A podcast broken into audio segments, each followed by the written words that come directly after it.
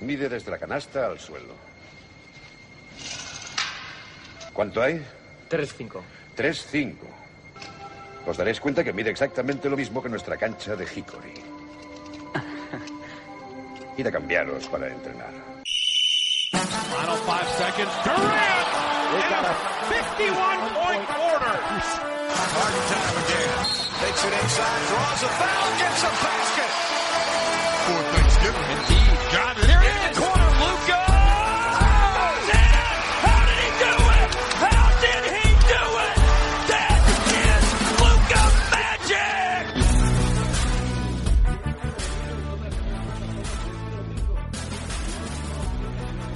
sí que tenemos a Sergio Pérez, Hola a todos, ¿qué tal? a Alberto Rodríguez ¿Cómo estáis? y Jacobo Fernández Pacheco en la sala de máquinas. Hola David hola, ¿qué tal a todos? Perdón por los fallitos de micro del principio. No pasa nada, ¿se me ha oído?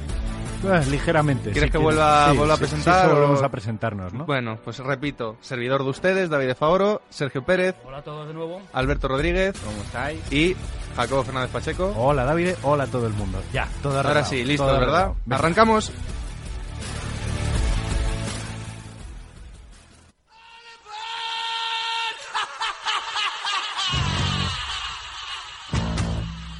Jacobo sale de máquinas, pero Sergio, te cedemos a ti ahora el tren, ¿no? A pilotar, a pilotar. A vamos. pilotar. ¿Por dónde empezamos? Vamos a hacernos un viajecito por Europa hoy. Eh, empezamos por Basconia, por la sede de la Final Four. Eh, Buen sitio para empezar, sección de Europa, ¿eh? se, se come bien allí, ¿no? Se vive bien. Para los nuevos, vamos a recalcarlo, que se me ha olvidado repasarlo. Interrail, vamos a hacer un repasito por toda Europa, viendo, bueno, por toda, por algunos sitios, los sitios más importantes de la semana, viendo un poquito cuál es la situación de la Euroliga. Entonces vamos con Basconia. Empezamos que no sabemos si ha dado un paso adelante en sus aspiraciones a Final Four. Recordemos que empezó muy mal. Cambio de entrenador parece que ha sentado bien. Ha tenido lesiones importantes, hay que decirlo, de Sengelia, de Granger y a destacar sobre todo este equipo por el fichaje de Nunali, ex del Fenerbahce. Ha intentado aventura NBA, ha visto que esto es otra cosa y ha decidido volver. Me parece un fichaje muy interesante. O sea, es que dará ese paso adelante necesario para la ahí. Nos vamos a Barcelona. Eh, sí, y porque han tenido una muy buena racha, pese a que perdieron ayer eh, contra el Maccabi, que ahora hablaremos de él. eh, van 11-8, están muy asentados en playoff. O sea, ya es una realidad este equipo. Parecía, hablamos a principio de temporada, ¿hasta dónde puede llegar el Barcelona? Pues yo creo que playoff ya, salir de ahí es una excepción para este equipo. De ahí nos vamos a Milán. Claro que unos suben y otros bajan, ¿no? A con bajón, que ahora mismo fuera de playoff, después de toda la temporada.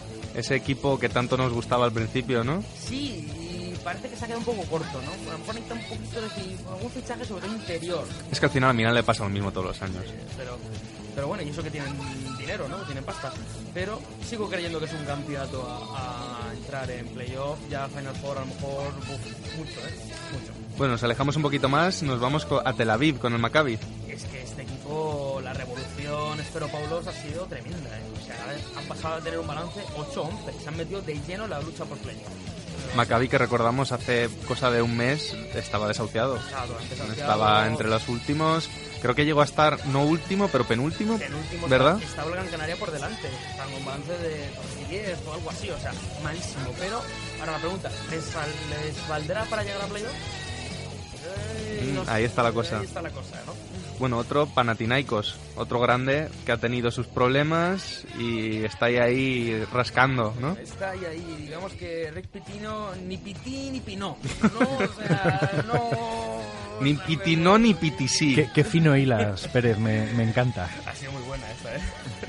Entonces, mm, no sabemos todavía, ¿no? No ha sido una, una revolución como el Maccabi, pero tampoco les ha ido mal, ¿no? Y Siguen estando en la lucha por el séptimo y octavo puesto. Mm, Necesitamos más datos de este equipo. Ahora pasamos a Alemania con el Bayern de Múnich. Sí, que es el equipo que está por delante de todos estos, Milán, Maccabi y Panathinaikos, 9-8, una temporada muy sólida, rozando el 50% con un equipo que no es habitual en Muy la- alemana la temporada, ¿no? Muy alemana, Sólida, cuadrada. Es que es un equipo, recordemos, que no tiene licencia A, o sea que en- el año pasado no estuvo en Euroliga. Entonces sorprende ver esta solvencia, como hemos dicho, alemana, ¿no? O pura del, del Bayern, que es un claro candidato a, a playoff. De ahí vamos a Zalgiris con el Kaunas. Eh, Zalgiris que este año, que van 7-11, es una vuelta a la realidad después de la temporada pasada, ¿no? Lo del año pasado de llegar ahí a la, a la Final Four fue... Es que lo del año pasado era insostenible. Era- era- Yo de verdad que es- hubiese deseado que siguiesen como el año pasado. Soy muy fan de lo que hizo de lo que hizo Jessica Vicious, pero es muy complicado. Y los fichajes no han sido malos, pese a las bajas, pero sí que falta puntos en este equipo. No vale solo con defender a 50. No, y que aún así están ahí, ¿no? Están a Es que están ahí, dos o tres partidos. Claro, es que estamos hablando que tienen 5 o 6 equipos por delante en la lucha de playoffs. Y para acabar el repasito nos vamos a Moscú con el CSK. Sí, que se han descolgado un poquito del liderato del Fenerbahce, le saca ya tres victorias, Increíble. No lo veía posible. pero pues claro, empezaron muy bien la temporada, pero sigue siendo el CSK. Es que este equipo... De hecho, me da casi más miedo no estando como super mega favorito que ganando todos los ganando partidos de todo, temporada ¿no? regular. Entonces, es- está muy asentado en el tercer puesto, está un poquito ahí el, el EFES eh, detrás, pero vamos, mm, las bajas de este equipo ya me gustaría a mí, para mis cadetes, que tuvieran este tipo de bajón. Bueno, si os parece, eh, yo creo que a veces nos hace falta poner un poco en contexto todos estos equipos, conocer más la Euroliga, entonces vamos a, em, vamos a hacer un repasito. En cada programa, no siempre, pero iremos hablando de algún equipo y hoy vamos a empezar, pues, precisamente por Moscú, por el CSK.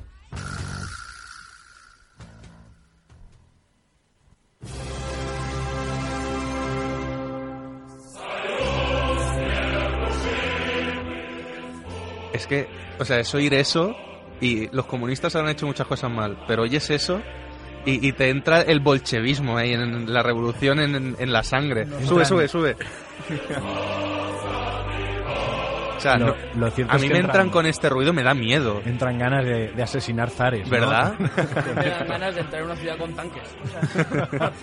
Bueno, ponemos esta música porque como bien comentaba nuestro compañero Sergio Pérez antes de entrar, está muy ligado al ejército, el equipo del CSK. El equipo del CSK está fundado por una sociedad de aficionados de esquí, que cualquiera lo diría, y en 1923 se le asigna al ejército rojo.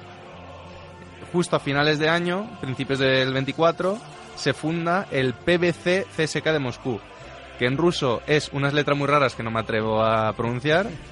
Eh, fonéticamente tampoco me atrevo a pronunciarlo, pero traducido es eh, Club de Baloncesto Profesional del Club Deportivo Central del Ejército de Moscú. Vaya. Así. Blanco vale. y en botella, Y ¿no? sin leerlo, ¿eh? No Y- lo ha leído. Ojo que, Sí, no, lo, sí, que sí. no lo ha leído. Eh, ¿Qué pasa con esta relación con el ejército? Pues que explica la importancia que cobra enseguida este equipo, porque pueden llamar a filas a la gente y obligarla a participar en el equipo. Así es O fácil. sea, a- así es más fácil hacer mercado. O sea, ¿hay Claro. reclutamiento? Hay reclutamiento en el equipo. Entonces, al principio ellos, ellos pueden reclutar, ven a un tío de 2 metros 10 por la calle, lo llaman a filas y lo ponen a jugar al baloncesto. O sea, es más fácil convencer cuando no puede negarse. Claro. El tío de 220. es O incluso si tú juegas contra un equipo y ves que tiene un jugador que te está rompiendo, pueden llamarlo a filas. Ya no de ver a alguien por la calle, sino sencillamente lo fichaban por ley. Es que qué facilidad, ¿eh? Ojalá cualquier club ahora... ¿no? Claro, luego se dice que equipos como Madrid o Barça fichan fácil, pero luego pasan estas cosas y dices, bueno, no es tan fácil, ¿no? Es más fácil lo de ellos. En, en Rusia, bueno, en la Unión Soviética en su momento, son el gran dominador. Eh, a día de hoy acumulan 44 ligas y 7 copas, 51 títulos locales, que se dice pronto. Pero vamos a centrarnos mejor en su papel en Europa, que de eso estamos hablando al final. Este es un himno del CSK, este de cambio de música. Le- les gusta la fiesta también, ¿no? No te, no te lo esperabas este cambio. Para ¿verdad? nada, para nada. Marchosillo. Bueno, sabemos mucho de su rivalidad con el Real Madrid. Al final en Europa es un poco lo que pasa en el fútbol con el Madrid y el Bayern de Múnich. En Europa es Madrid-CSK. Son los dos grandes de Europa. Podríamos llamarlo derbi de Europa. Pérez no está del todo convencido. No del todo, Maccabi, Real Madrid y Maccabi realmente es el, el gran... Por rivalidad, ¿no? Por rivalidad, pero sobre todo se han enfrentado más veces. Pero por historia, Pero por his- es que están ahí muy parejos. Realmente es como ese trío, ¿no? Sí. Ma- como en fútbol, digamos, Real Madrid-Milán, que no tiene Sí. una gran rivalidad, pero al final son los dos Los que más dos que más títulos tienen, tienen. ¿no? Entonces, de manera indirecta sí que la tienen, pero sí, sí, han tenido una rivalidad, vamos, tremenda. enconada. Sí, sí. Bueno, pues el CSK su primer título lo gana en la cuarta edición de la Copa, en una final totalmente soviética frente a la SK de Riga, que era el equipo que había ganado las tres anteriores, fue el primer equipo en ganar estas competiciones. Curiosamente, en el Riga, el, el primer año, o sea, la primera Euroliga la gana eliminando al Madrid en semifinales porque el Madrid no se quiso presentar. Por mandato del- de la dirigencia franquista no le dejaron ir a tierra soviética a jugar el partido.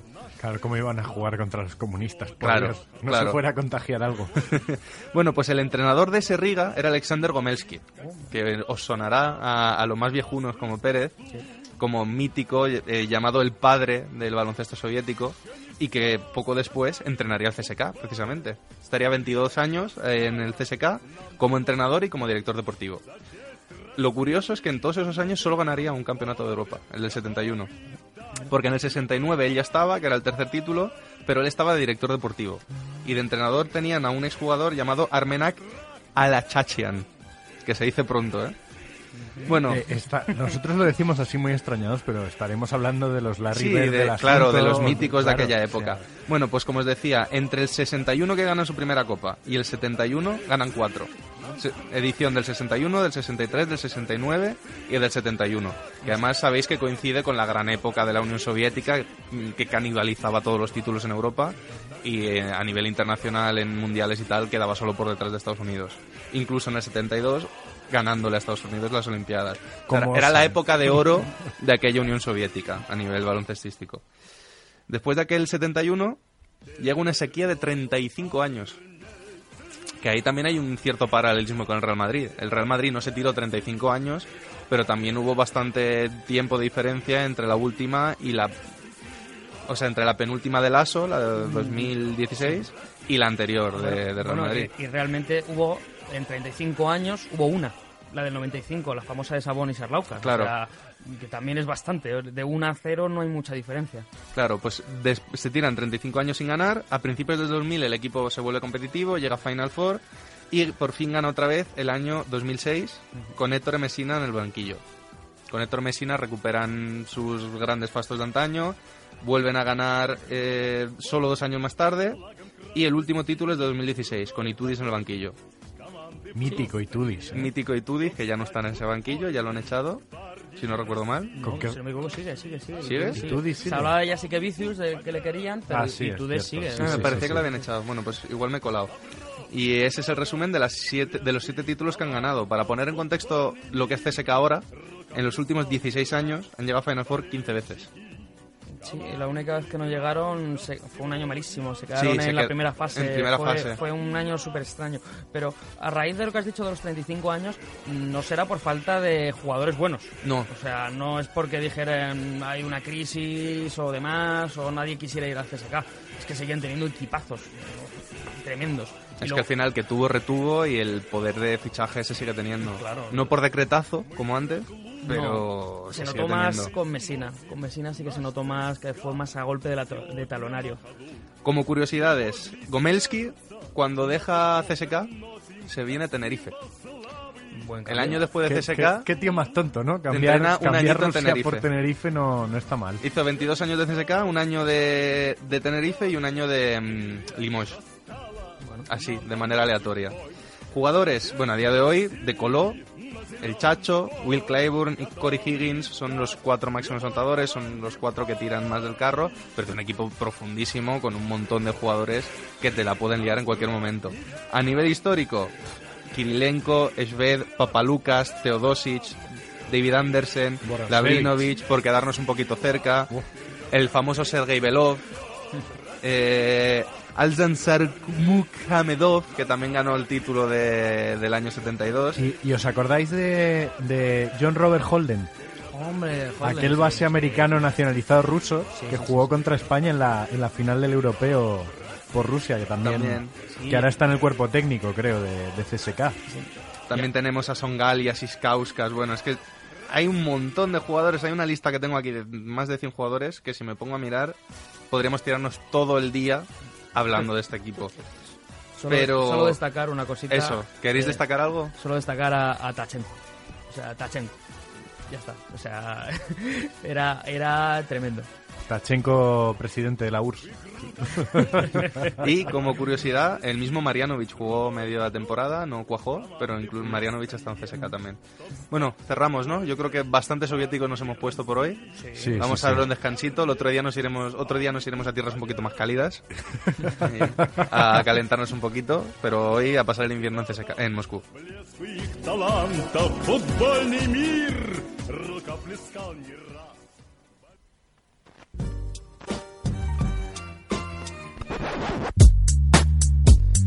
Misterio misterioso, jugador misterioso, ¿quién lo trae hoy? Lo traigo yo.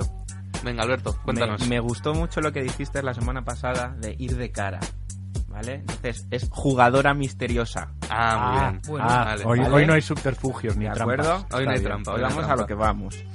Eh, nuestra jugadora mide 2 metros 3 o 6,8 pies, ¿vale? Y tiene 2,23 metros de envergadura. Yo creo que ya sé de quién estamos Poca hablando. cosa, ¿eh? Poca cosa. Poca cosa. Mm, Puede, puede, puede que lo sepa. Yo creo que ya sé de quién ahí. estamos hablando. Luego a ver si atinamos más. De momento vamos a reposar la idea y a macerarlo.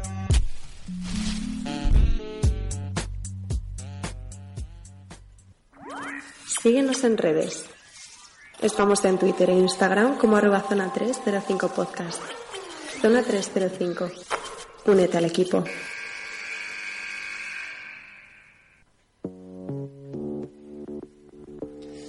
Nos vamos al otro lado del charco. Nos vamos a Estados Unidos y nos vamos a Wall Street. O en este caso, Wall Street. Vamos a hacer de accionistas. ¿Vale? Uf, Vamos a ver cómo está el estado de la cosa allí en Estados Unidos y vamos a decidir si compramos acciones, si vendemos. Evidentemente hay algunas al alza, otras a la baja. con lo, que malo, decidir. con lo malo que sabes que soy gestionando el dinero, David. ¿Por dónde empezamos? Pues, por ejemplo, podemos empezar por Denver Nuggets. Eh, empezó fuerte, sigue fuerte. Ha estado primero conferencia hasta hace dos días. Está a medio partido de los Warriors. ¿Empezamos a creernos esos Nuggets? Yo compraría, en esto hay que ser eh, accionista mayoritario, si no, si no malamente. Pero yo creo, es que sobre todo lo que necesitan, ese último golpe de fe para lo que queda de temporada y poder mantenerse ahí arriba, yo es que no, no lo veo tan disparatado. Para empezar, están ya siete partidos por encima de playoff. Que en el oeste, que están todos tan cerquita, tener ese colchón ya por lo menos meterse en playoff lo tienen muy fácil. Yo me voy a quedar las que tengo. Ni voy a comprar ni voy a vender. Porque... ¿Te ha desconfiado la pana del otro día? No, no, la pana del otro día no, porque es un equipo que considero que los Denver Nuggets son un equipo muy completo, ¿vale? Eh, lo que pasa es que veremos cuando lleguen los playoffs.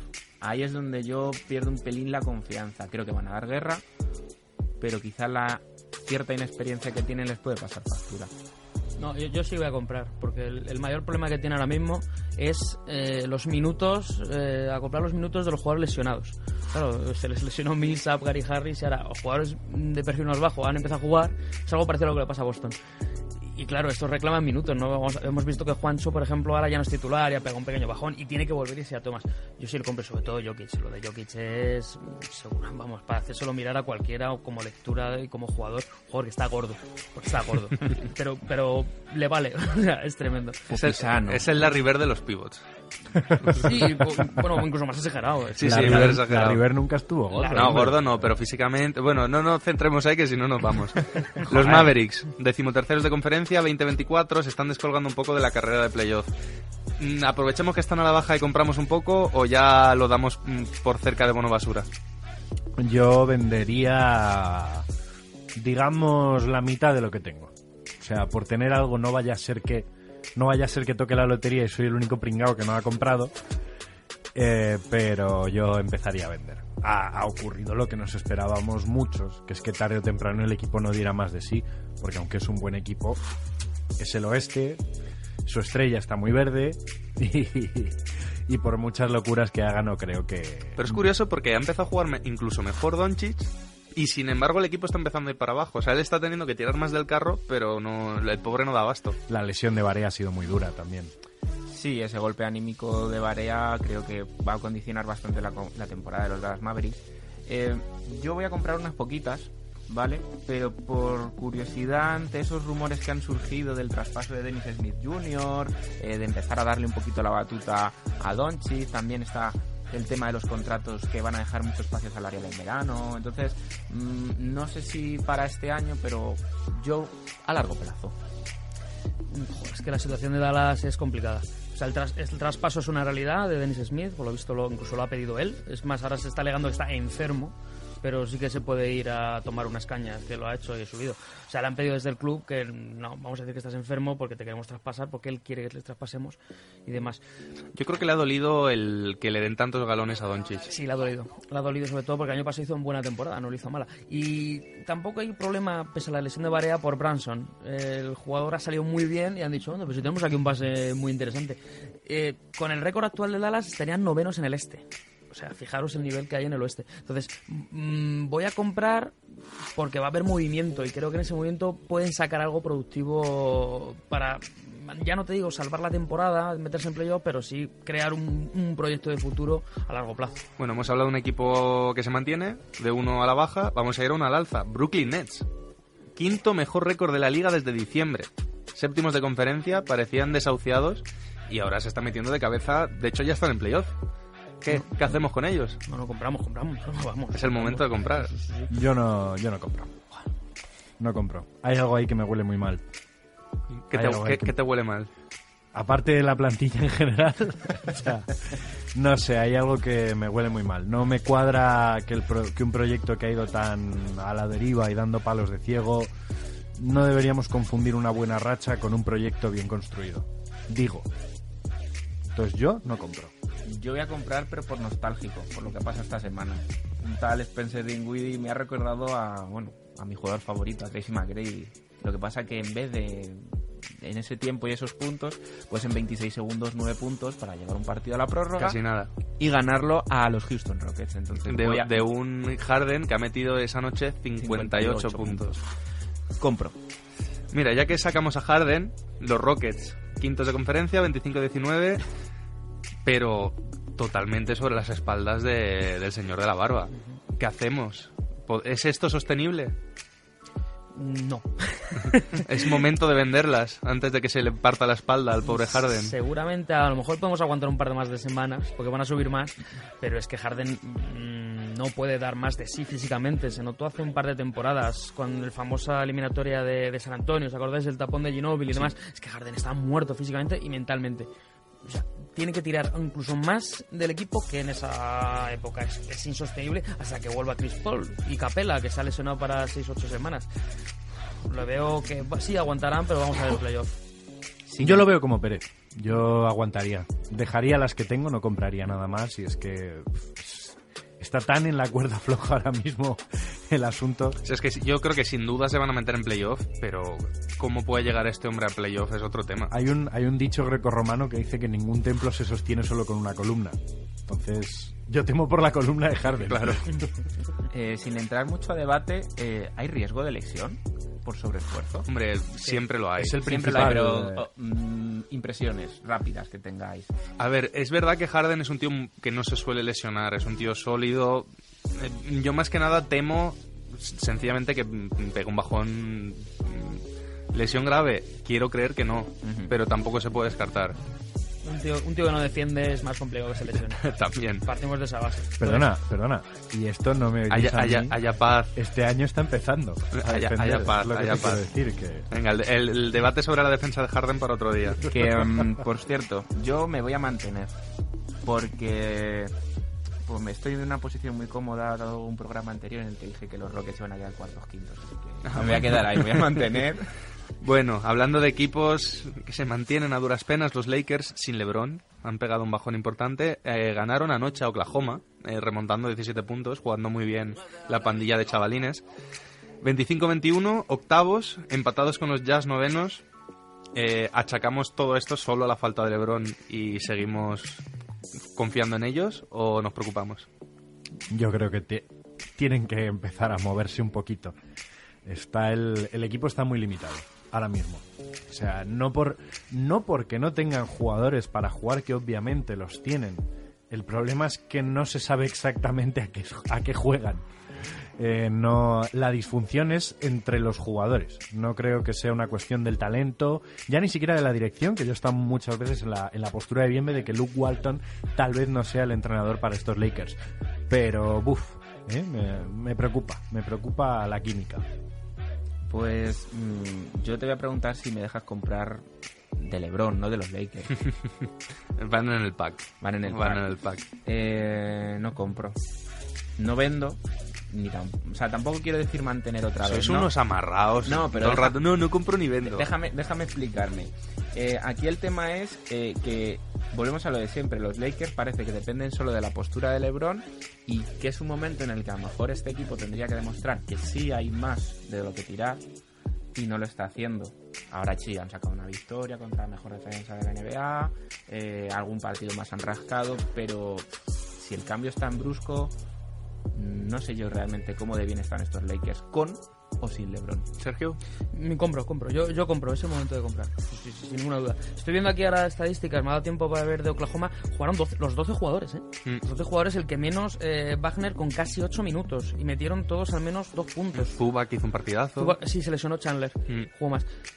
O sea, que, me parece muy muy mm, anecdótico, ¿no? Que estos Lakers son muy corales, ¿no? Pues, mm, queda muy difuso esto, ¿no? Porque no es real realmente esta rotación. Pero, pero sí que creo que es el momento de comprar, porque pese a todo, se mantienen en playoff. A duras penas, cojos, tuertos y de todo, arrastrándose, pero se mantienen en playoff. Entonces estoy con Alberto, en cuanto llegue LeBron, para arriba y aspirar al cuarto o quinto puesto. Vale, rapidito que nos estamos alargando un poquito en las últimas. Eh, os, os digo, ¿de quién compramos acciones? ¿Bucks o Raptors? Bucks. Raptors. Raptors. ¿Por qué? Rápidamente.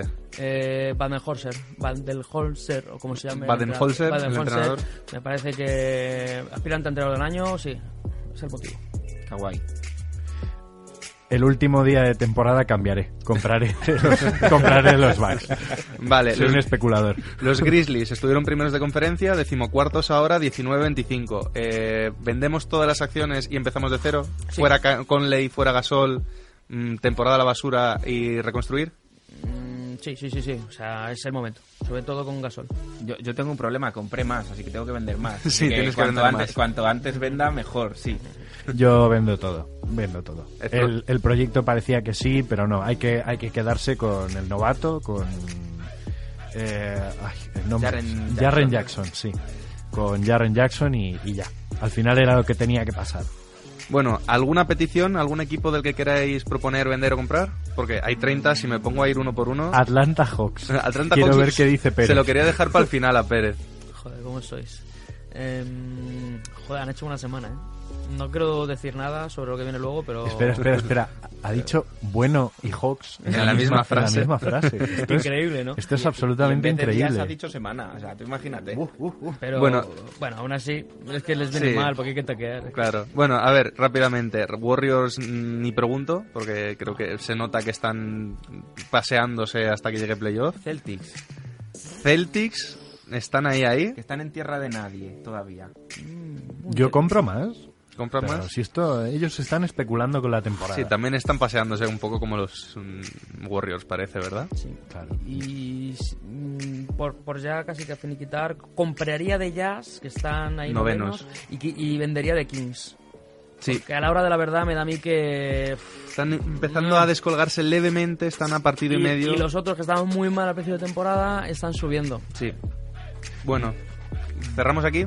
Como tú quieras. Cerramos la Tú- bolsa. Tú, eres el jefe, David. Si es que hay más cosas, hay más cosas que contar, porque no hemos hablado de Clippers que están ahí manteniéndose ¿A, con a las quién le uñas. interesa los Clippers? Pero sí, sí, vamos, no hemos hablado de Sixers, de Pacers, hay mucho equipo que nos dejamos, pero es que si hablamos de todos no acabamos el programa. O sea que vamos a avanzar, venga. ¡Vuelve! ¡Vuelven las citas! ¡Qué sorpresa! Lo teníamos abandonado esto, ¿eh? Sí, joder. Las citas, que es nuestra sección así un poquito más distendida. Recuerdo, eh, hoy voy a cambiar un poquito el formato. Normalmente yo os digo tres, un jugador Eh, eh, y tres miedo, frases. miedo me das, que yo soy el que maneja la mesa, ¿eh? Te Tranquilo, recuerdo. a ti no te cambia nada. Normalmente digo un jugador y tres frases, una de ellas es del jugador. Hoy la mitad van a ser así, la otra mitad va a ser la frase y tenéis que acertar qué jugador la ha dicho. Vale. ¿Vale? Ah, bueno.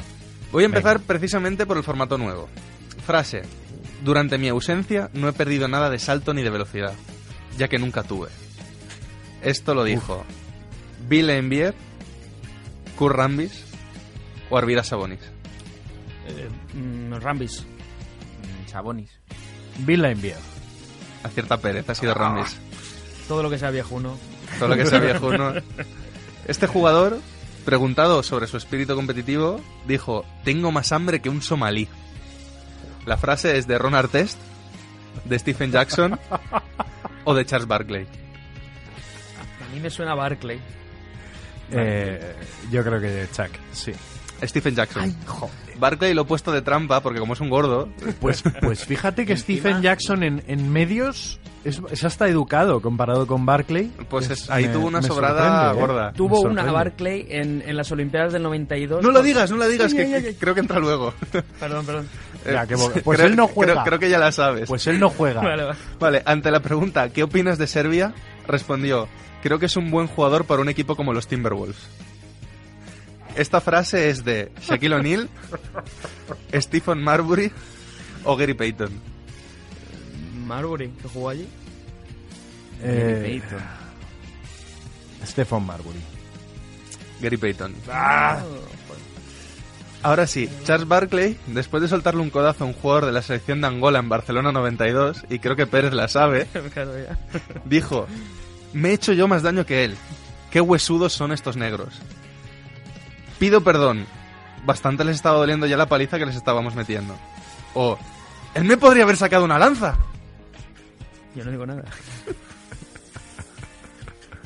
Yo sin ánimo de acertarla te voy a decir la tercera. Yo creo que la segunda. Pérez, La lanza. la lanza es la tercera. Sí. La lanza. Qué lamentable, es absolutamente lamentable. Tuvo un par de perlas. Qué pena, qué pena, qué pena. Esto Tiene- es tiene- lamentable. De aquel partido tiene más. Me la he guardado, hay uno o dos más, me las he guardado para otro programa, pero precisamente aquel partido tiene más. Bueno, no, la voy a decir, venga. Eh, otra que dijo fue que le preguntaron, ¿qué sabes de la selección de Angola? Y él respondió, que están en problemas. Esta es, grande. esta es de Popovich, Hombre, que dijo al entrar en la Casa Blanca después de ganar el anillo, en la época de George W. Bush. A. ¿Puede entrar el francés? B. Dice Timmy que si necesitáis secretario de defensa. O C. ¿Dónde guardáis el vino? Eh, yo diría la A, la, la del francés. Yo también. Mm, La C. Es la A, la del francés. Y la última. Larry Brown sobre, sobre Darko Milicic. A. Darko Milicic se cree Tony Kukoc. B. Yo quiero que Darko juegue como Bill Russell. O C. No sabe quién es Bill Russell. Igual piensa que es un rapero. Me gusta mucho esa. ¿eh? Pero voy a decir la B. Yo digo que la C. Yo también, la C. Son las tres. Joder, no me lo creo. Claro, No llevamos tanto creo. tiempo. Claro. Dijo, dijo las tres de manera consecutiva. Que Darko Milicic se cree Tony Kukoc, pero yo quiero que juegue como Bill Russell. Lo que pasa que no sabe quién es. yo creo que se cree que es un rapero. Este Larry, este Larry. Brown, qué bueno es. Yo- y, y- y este Darko Milicic. Ah, Qué bueno. quebraderos de cabeza. Hostia, de. Milicic hay alguna que otro día hablaremos de cosas de de Milicic Milicic. porque también Mira, podría, valer para una de las historias de Bienve. Yo mira, mi favorita de Milicic es que una vez eh, un caballo tiró su estaba su hijo encima del caballo y lo tiró al suelo. Ah, sí. Y Milicic no se le ocurre otra cosa que acercarse y soltarle un puñetazo al caballo en la boca. Cabra. Está mal de la Estaba- cabeza. estaba fatal. Bueno, ¿os ha gustado el nuevo formato? Oh, me ha bien, gustado, bien. me ha Me gustado. gusta, Está me bien, está divertido. yo- sí, sí, Mm. sí, compro. Bien, bien. Pues lo mantenemos así para la próxima, venga.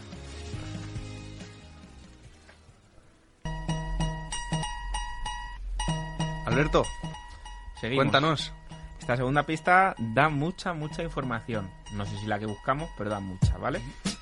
Eh, nuestra jugadora juega en la WNBA, aunque también en los Beijing Great Wall en China. Ya sabéis que dijimos que estas jugadoras tienen que alternar equipos a lo largo del año, con lo cual esta es la situación, Me encanta que se llamen el Gran Muro de Pekín. ¿verdad? Bueno, y además eh, reconoció haber sufrido bullying en su infancia y en 2013 se declaró homosexual. Yo lo tengo bastante claro. Y yo también lo tengo bastante claro. Bueno, pues vamos a seguir y ya lo decimos luego al final, ¿os parece? Sí.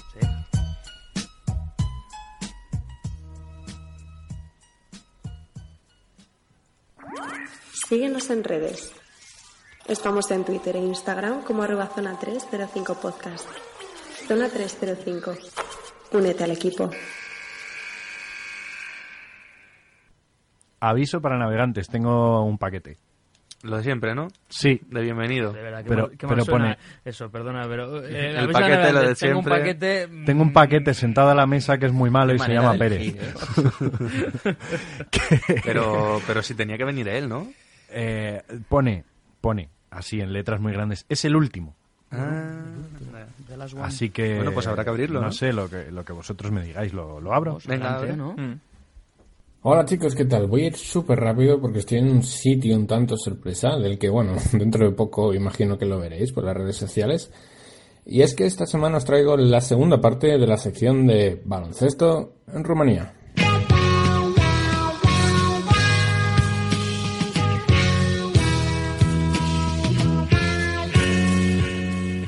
Para esta ocasión os voy a informar un poquito más de cómo es el baloncesto oficial, ¿no? Porque la primera parte, para los que lo habréis escuchado, os acordaréis de que era un poco más sección streetball, ¿no? De cómo era el baloncesto callejero aquí, de cómo era jugar las típicas pechangas, 5 contra 5, 3 contra 3, y algunos entrenamientos que tuve con equipos municipales. Pero ahora he pasado un poco más de nivel, ¿no? Y he estado entrenando con un equipo sub-21 a nivel nacional, que la verdad es que los chavales tienen muy buen nivel.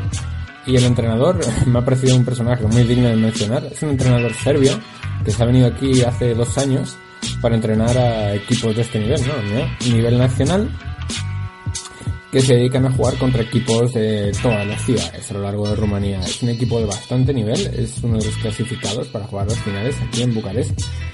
Y la verdad es que me han dejado muy impresionado, todos, cada uno de ellos. Eh, son chavales de hasta 19 años, por, por el momento y la verdad es que juegan de lujo. Son grandes, fuertes, rápidos y tienen una técnica muy buena. El entrenador se llama Slobodan. La verdad es que destaca mucho por la, por la intensidad que mete sus entrenamientos. Me recuerda un poco a Coach Carter, pero en serbio, así que os podéis imaginar. Y mm, aparte he empezado a descubrir cómo funciona la federación aquí en Rumanía. He estado a puntito de jugar mi primer partido en Liga Municipal, eh, pero no pude por problemas de ficha.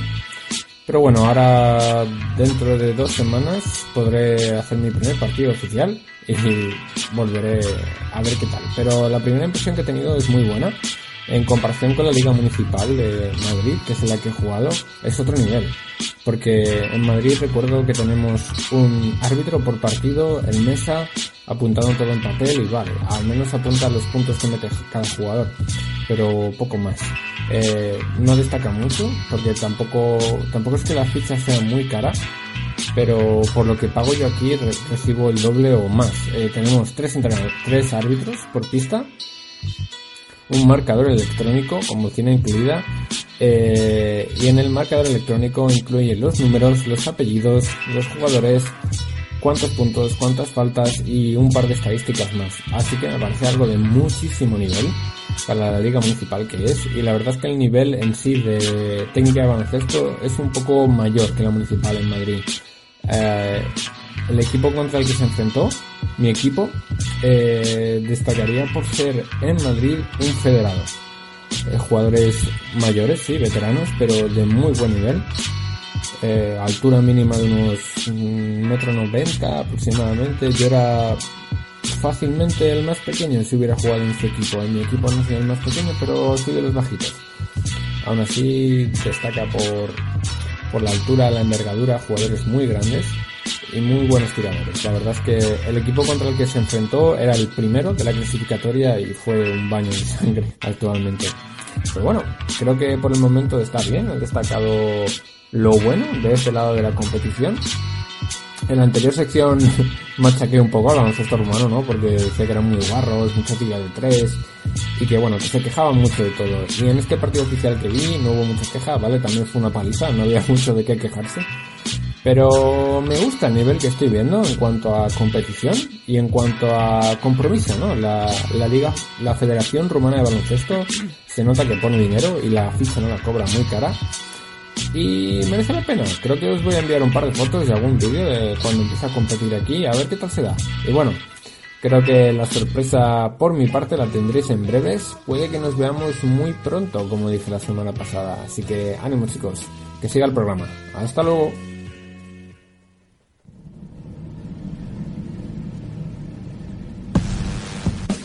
Pues eso ha sido. Bueno, pero eh, ¿esto qué es? O sea, la semana pasada nos vemos muy pronto. Ahora, como dije la semana pasada, nos vemos muy pronto. Pues, Si tiene que aparecer, que En aparezca. Rumanía el tiempo va diferente. El pronto es muy relativo. Claro. El tiempo es muy relativo en Rumanía. El cambio de hora, ¿no? Claro, claro. Claro, no lo había pensado. Bueno, Jacobo, te toca a ti ahora, ¿no? Sí, ahora me toca a mí. Nos traes algo que queremos traer desde hace tiempo y ya por angas o por mangas no lo hacemos nunca. Claro, hoy vamos a hablar de básquet femenino. Voy a hacer nada, un repasito a cómo está la clasificación por arriba de la Liga Día, la Liga Femenina, y de la Euroliga Femenina, también con algunas de las figuras más destacadas de nuestra liga y de las españolas que están llamando más la atención esta temporada en la, en la Liga Día. Si os parece bien, empiezo, ¿vale? Liga Día, os voy a decir muy facilito, ¿vale? Los, los 8 o 9 primeros clasificados para que veamos cómo son las, las posiciones de playoff. La próxima jornada se juega este sábado, en su mayoría. Ya se juegan esta tarde algunos partidos, pero vamos, la clasificación queda así. Spar City Leaf Girona está primero con 14-1 y 17 puntos de ventaja en el Averas sobre el segundo, que es el eterno Perfumerías Avenida, que también está con 14-1. Tercero es Lointec Guernica, con 12 victorias, 3 derrotas. Cuarto es Gadilaseu, Cadilaseu, perdón, de Lleida, con 14, 11-4, perdón. Luego quinto estaría el Valencia, con 9 victorias, 6 derrotas. Como veis, esto va muy progresivo. Son muy, muy poquitos partidos de diferencia, pero siempre el que va detrás tiene un partidito más perdido. Eh, IDK Guipúzcoa es sexto con 8-7. Eh, Durán Maquín Ensino de Lugo 7-8. El octavo es Nissan Alcáceres de Extremadura con 6 victorias, 9 derrotas. Y aquí llega la movida. Porque el noveno es el RPK Araski de Álava, que empezó muy bien la temporada, luego tuvo un ligero bajón y ahora está empatado en noveno puesto con el Cáceres con 6-9 y parece que le va a la zaga y ahí está la, la batalla de playoff. Partidos interesantes que vamos a poder ver hoy a las 9 de la noche en Teledeporte. eh, van a jugar precisamente el Araski contra el Ensino a ver si eh, consigue ganar esa octava posición por fin las, las de Álava y del sábado y el domingo partidos también muy interesantes Perfumerías Avenida contra eh, Cadilaseu el sábado a las 6 de la tarde en el canal de la FEB que ya sabemos todos cómo funciona eso, pero eh, también eh, el Girona contra Valencia el domingo a las 6 de la tarde, que se supone que se va a retransmitir de alguna forma todavía, no sé cómo, por Twitter. Eh, ¿Qué más os puedo contar estadísticamente hablando? Eh, la líder en puntos eh, juega en, en Álava, eh, Ariel Joy Edwards, eh, 26 años, 1,90, 16,9 puntos por partido.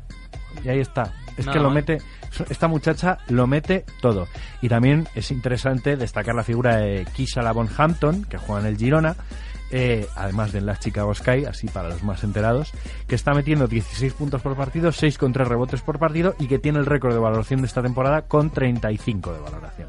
Claro, hay Pero- que recordar para todos los que tienen cierto interés pero no lo siguen mucho que la liga femenina estadounidense se juega en verano y ya y luego durante el resto del año juegan en Europa. Entonces aquí en España precisamente tenemos la oportunidad tanto en liga española como cuando hay competición europea de ver a muchas de las mejores jugadoras del mundo y es algo que tendríamos que intentar aprovechar.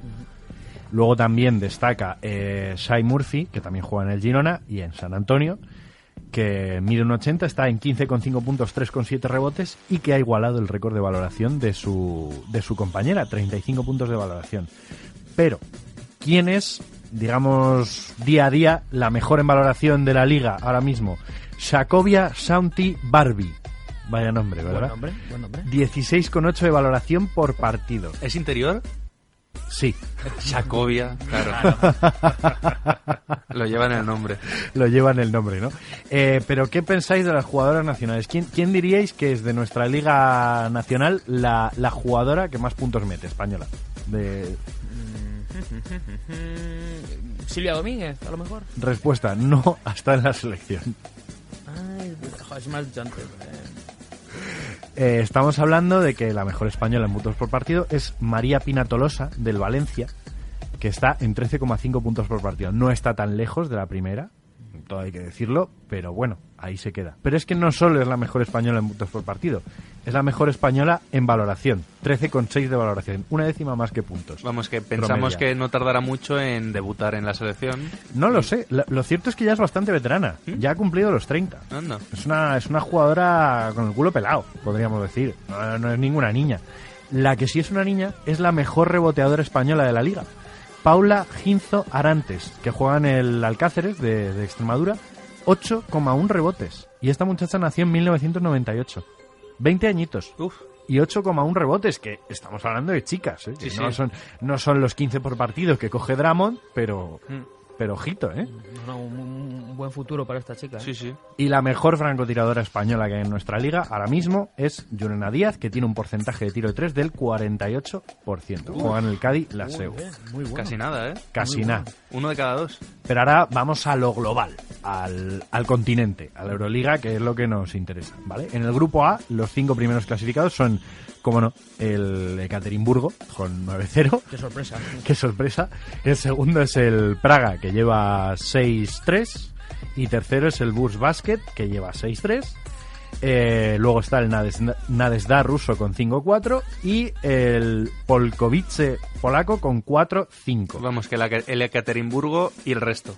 ¿No? Curioso, curioso porque en el Polkovice, que tiene a jugadoras WNBA como Jasmine Thomas y, y Tiffany Hayes, que son bastante potentes como jugadoras, esté solo con cuatro victorias y cinco derrotas. Ah, porque es que el, el baloncesto juega en 5 en el campo. Es que Bueno, vamos a ver, en el grupo B la situación es prácticamente la misma. El Dinamo de Kursk, de Lucas Mondelo, va 9-0.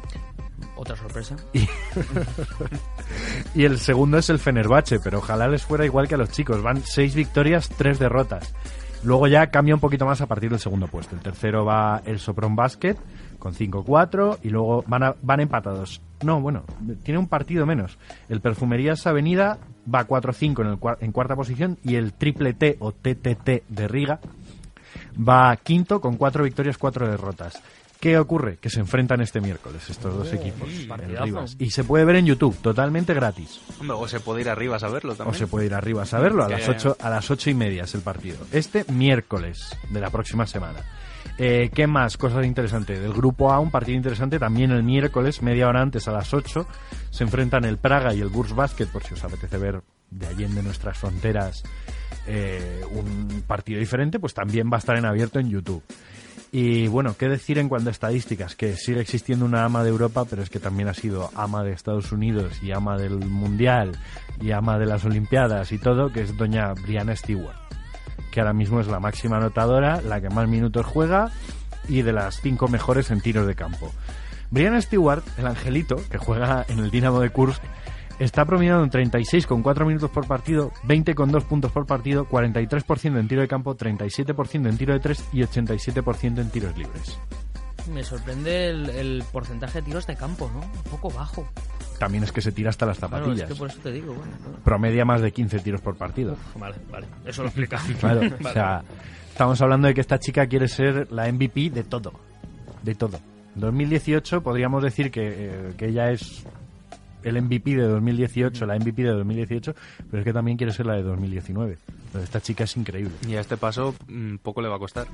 Y aquí más o menos mi, mi repasito general, un poco. Animo a la gente a ir a ver estos partidos que he dicho porque... Sí, sobre todo porque, como tú bien has dicho, es muy fácil seguir estos partidos. Porque en YouTube lo tienes, tienes varios, en la web de la FEB tienes varios, en Teledeporte tienes, que es la única liga local ya que la emite en Teledeporte. O sea, que por facilidades no es. Es un tema más de publicidad que no sabemos cuándo se emiten esos partidos. Yo lo que digo es eso, yo animo a todo el mundo a ver esta noche, si pueden, ¿eh? el, el partido de Teledeporte, el Araski Ensino, que puede estar muy divertido. Pues habrá que seguirlo y habrá que intentar seguir con este repaso. Pues nada, aquí estaremos. Pues muchas gracias, Jacobo. A ti.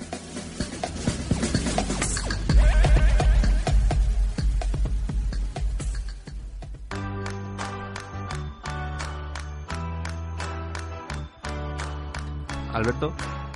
Vamos con la última. Eh, Pero bueno, pero bueno, ¿qué es esto? Que parece que hemos venido a un funeral, que solo que he hablado de básquet. Deja- femenino. deja- no, déjame, déjame porque como has hablado de, hablar. de, de básquet femenino, yo sabía que traías básquet femenino y he traído jugadora misteriosa. Ah, para finiquitar ah, bien. ah, claro. ¿Sabes qué pasa? Que estamos todos pensando, a ver por dónde nos sale Alberto. Vale, esta es muy conocida. Su nivel mediático fue tan alto que Mark Cuban, propietario de los Dallas Mavericks, se planteó seriamente contratarla en su equipo. Uf, Yo ya lo sé. Yo hace tiempo que lo sé. Yo lo sé desde la primera pista. Yo creo que también, ¿eh? pero bueno, no a lo mejor me equivoco, ¿eh? Primero que se la juegue David. no, no, no, yo no me atrevo, yo no me atrevo. Prefiero que lo digáis vosotros. Yo... Es Britney Griner, ¿verdad? Sí. ¡Ah! Ay, Britney. Britney Griner. Eh, que también desafió a de Marcus Cousins a un uno contra Eso uno. fue muy que bueno, lo ¿eh? sepáis, ¿eh? Que lo sepáis. Y yo no tengo muy claro quién ganaría de Marcus porque tira de tres, pero... Es una señora jugadora, ¿eh? Sí, sí. Está machacado también, si no me equivoco. Está, ha ha hecho carrera en, en Phoenix Mercury, ¿vale? Y ya sabéis que, bueno, pues recientemente ha habido un campeonato para esa franquicia. Sí, sí. Entonces, toda una jugadora. no solo ha hecho algún que otro mate, sino que es algo que puede hacer frecuentemente en los partidos. Eh, es que, claro, tiene una estatura 2.03 y no solo es 2.03, sino que además es muy grande. Claro. Es inmensa. Jugadoraza. Bueno, muy top, ¿no? Sí, Total. sí, sí. Bueno, lo que pasa es que también es de, es de esas que como te la encuentras en la calle, lo mismo te, te cruza de la acera, no te vaya a soltar un guantazo que te estampa contra la pared. Eso también sería muy Pero, top. pero, pero eso, o sea, no, no nos vayamos del top porque así yo hilo y nos vamos al top y flop.